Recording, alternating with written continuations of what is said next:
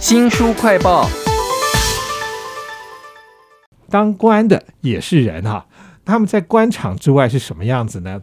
比如说自己的女佣人很唠叨，大官也只能忍下去啊。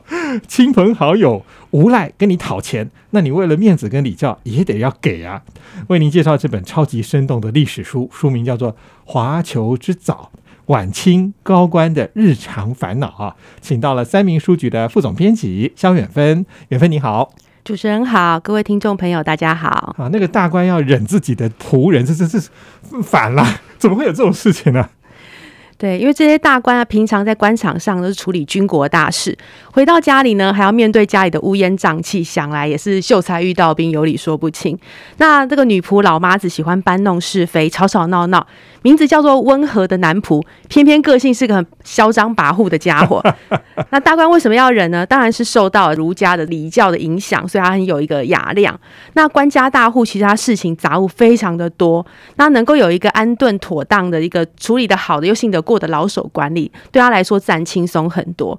所以呢，这些奴仆就更是拿翘，做错事被骂就说他要走人回北京了。这样，那这个情形呢，也是和这个明清时候的社会背景有关。那因为这些雇佣人呢，他和过去的这些奴婢世代服役不一样。他们虽然是有主仆之名分的，但是他其实是期满是可以得到自由的。对，所以说见其事未见其身，就是下贱的贱。雇佣人的社会地位跟过去已经是不一样，他有相对的提升，所以官老爷只能忍一忍啦。其实这种事，我猜很多家庭里都有，但是为什么会看到这么生动的记载在这本《华侨之早》里面呢？因为这个大官他写了一个很有趣的日记。而且他关节超大的，以至于你看到他忍气吞声，你会觉得有很大的反差。对我们今天之所以知道这些私下的牢骚啊，就是这个官老爷他有个写日记的好习惯，所以所有不能说不好说的，通通都只能对着日记说了。然后这位大官他就是何汝霖，他是道光时候的这个军机大臣啊，他的官位已经到达这一品官。那这何汝霖他在六十五岁的时候呢，因为他妈妈过世了，所以他就要回乡守制，暂时离开这个北京的这个政治圈，回到了江宁，就是现在的南京。他在这两年多的在江宁的这日记呢，写了不少当时遇到这个辛酸苦恼。比如说呢，他回乡的时候带他这个七岁的老三儿子呢，要找一个好老师，他大费苦心。第一个老师还不错，但是可惜就因病过世了。他第二个老师就出问题了，程度不好又爱偷懒。对，就像我们现在过年要放年假，就是不肯在初六的时候开学。他 说可不可以十三啊？然后好吧，好吧，勉强答应。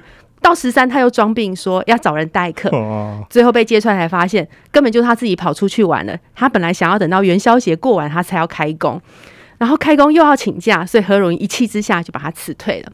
后来呢，到第三个老师，没想到还可以更夸张。那因为他这位老师呢做事太圆滑世故了，他就偷偷放纵这个何少爷玩乐，然后还帮他作弊，然后帮他把这个草稿改好，让他照抄，想蒙混过关。就何如英发现了，也是气得要命。然后还好呢，已经要准备回到北京了，就不用再跟老师翻脸了。所以说啊，就是现代家长是找补习班家教很难。其实当年呐，帮小孩找一个好老师，一直都不是件容易的事呢。啊，很难想象在清朝的时代，明明就是位高权重的哦，也要忍受这些狗屁倒灶的事情 哈。书名叫做《华侨之早》哈，它的副标题就是晚清高官的日常烦恼。我觉得这个何鲁林也蛮厉害。他明明就是军机大臣哦，就一等的那种什么兵部尚书啊，对，但他的日记却写这些小事情，就好好看，就很难想象。我甚至在他的日记里头看到说，有好几次讲一直在讲可笑或者是可气哈，就知道他心里面多恼怒，但表面又要维持一个官的样子。那个军机大臣。非常的威风凛凛啊，他还能怎么样被欺负呢？另外还有一种欺负他人，就是专门来跟他要钱的各种乡亲父老们，甚至还有自己的亲人，很近亲哦，吃里扒外的。是是，作为一品高官，他位高权重，他就变成是光宗耀祖嘛，所以他也是家族地方的骄傲。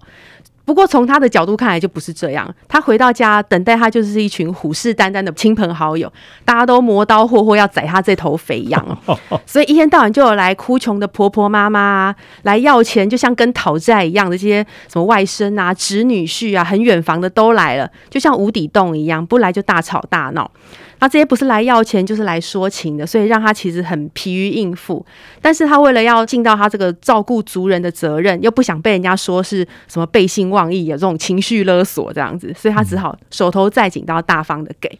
这里面最可怕的一个就是他的侄儿。叫做何谓宇啊，平常就很贪小便宜，所以有个绰号叫做何小钱，贪小便宜的人。对他一有机会，他就要大敲他叔叔的竹杠。所以他母亲过世的时候呢，其实何如英都帮他把他坟地啊都帮他处理好了，他偏偏要找一个不识字的风水师，自己这么瞎搞一番。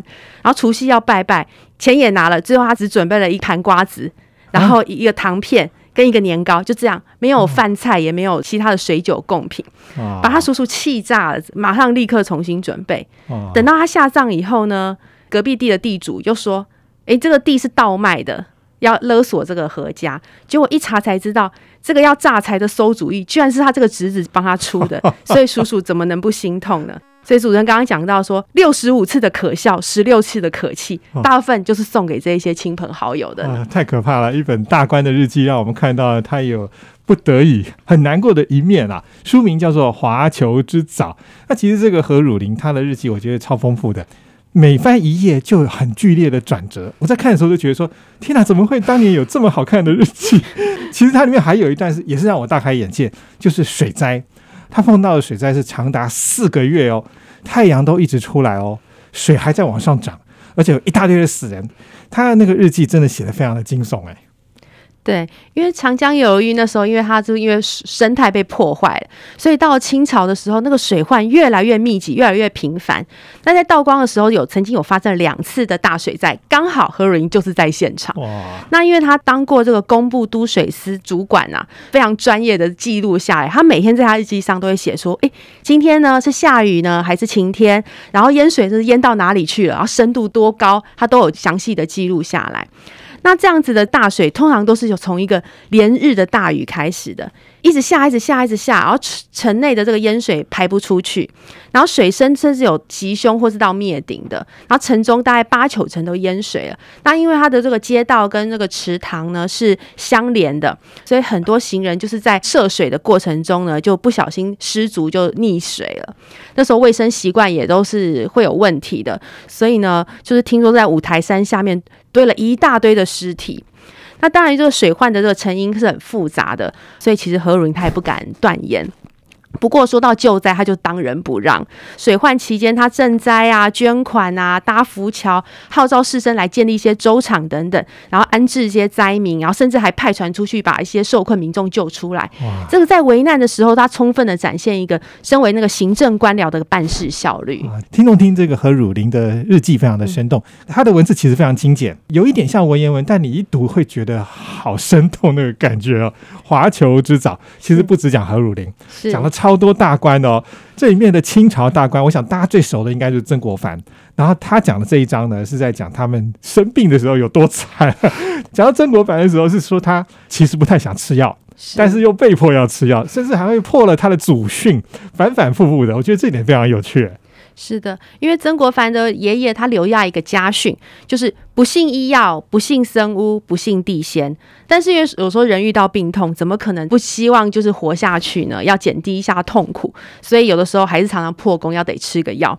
那曾经他得过一个很严重的一个癣创，全身就奇痒，一直要抓，然后皮肤都烂掉，很痛苦的。最后忍到不行，吃药一度好转，但是后来马上病情复发，吃药又没用，还马上就对于医药的这个信心又破裂。哇！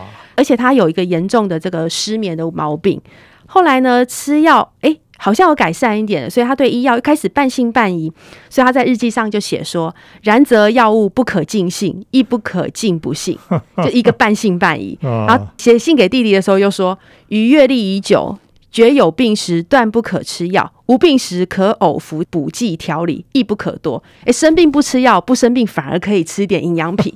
他的观念还还蛮特别的。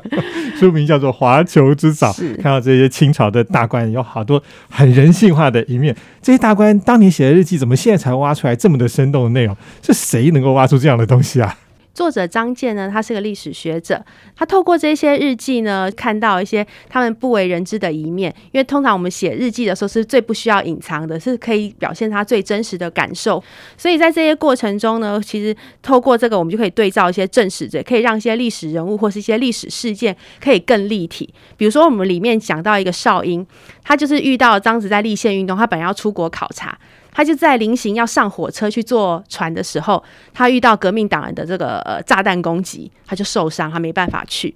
他在这些过程中的这些记录，其实都可以让我们感受到，是说，哎，当时在一个变局之中的官员呢，他如何在危机之中谨守一个官员之道。那那个华球之早啊，它的含义，里面给我们介绍一下。华球之早的话，是作者在自序里面曾经提到，在曾国藩呢，他在某一天呢被一个臭虫吵得他无法睡觉，所以呢，他就把这个杜牧的“公道世间唯白发，贵人头上不曾饶”改成是“唯有臭虫忘事力，贵人头上不曾饶”。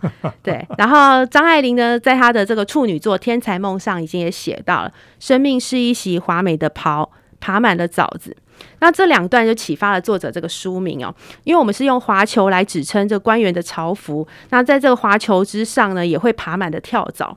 那如同这些晚清的高官，除了国家大事之外呢，他们有很多日常的烦恼，其实就跟呃我们一般的寻常百姓一样。那也是这个我们学者研究这日记史料的一个初衷。是我在看《华球之早》的时候，真的是一直在拍案，觉得怎么写的这么好？这些大官真的是真材实料，所以写那个日记的时候非常的生动。非常谢谢三明书局的副总编辑肖远芬来为我们介绍这本《华球之早》，谢谢您，谢谢谢谢大家。新书快报在这里哦，包括了脸书、YouTube、Spotify、Podcast，都欢迎您去下载订阅频道，还要记得帮我们按赞分享。如果你对于这些大官他们的私生活有任何的好奇，也欢迎给我们留言哦。我是周翔，下次再会。